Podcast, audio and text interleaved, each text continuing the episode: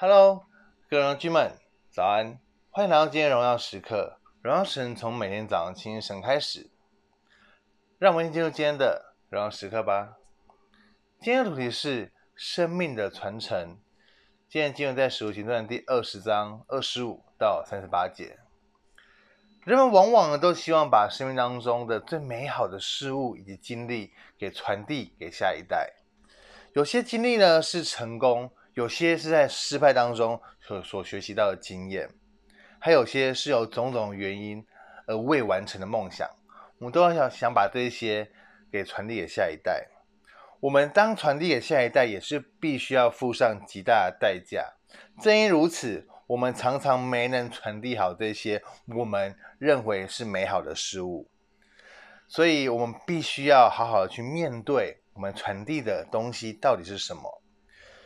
使徒保罗曾经在以弗所住了三年半之久，建立了这个外邦的教会，为了教会的信徒的属灵生命的成长，他付上极大的代价，用谦卑的服侍主的生命来影响他们。也为主受苦的经历激励了他们。保罗用自身的经历、自身的经验传递给下一代。保罗与以弗所的那些领袖们做最后道别的时候，他却没有任何的遗憾，因为他的生命传承主耶稣基督给他们的托付，用自己的生命在他们当中见证主的荣美。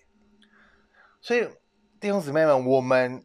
爱我们的神，爱我们的主，也把我们从万人当中拣选出来，也是要我们所蒙到蒙的福、蒙的恩去传递出去。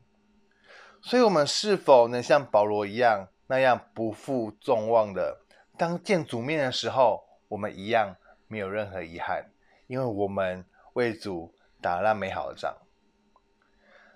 尽管这是保罗曾经对服侍过他的领袖的最后一个教导、最后一次的嘱咐，他们以后可能不会再见到他的面，但他仍然没有遗憾，因为那美好的仗已经打过了，当跑的路他已经跑尽了，所信的道他已经守住了。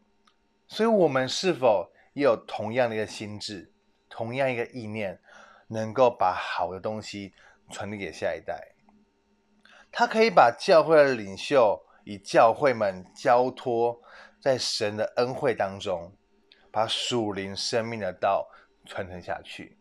我觉得是一个保罗给我们一个很大一个榜样以及提醒，要如何守住那个真道，要如何把好的东西传递给下一代。你的生命是否有带那个美好的东西？你的生命是否可以成为下一代的一个属灵的榜样，是我们要很多要去学习的。今天问题是什么？今天问题是我们是否都有成为主生命之道的见证人呢？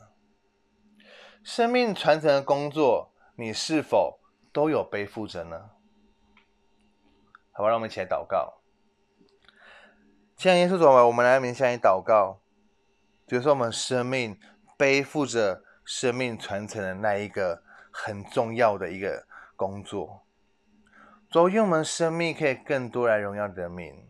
主，很多的时候我们会软弱，但是我们要来到你面前，靠着你来得力，靠着你来得胜。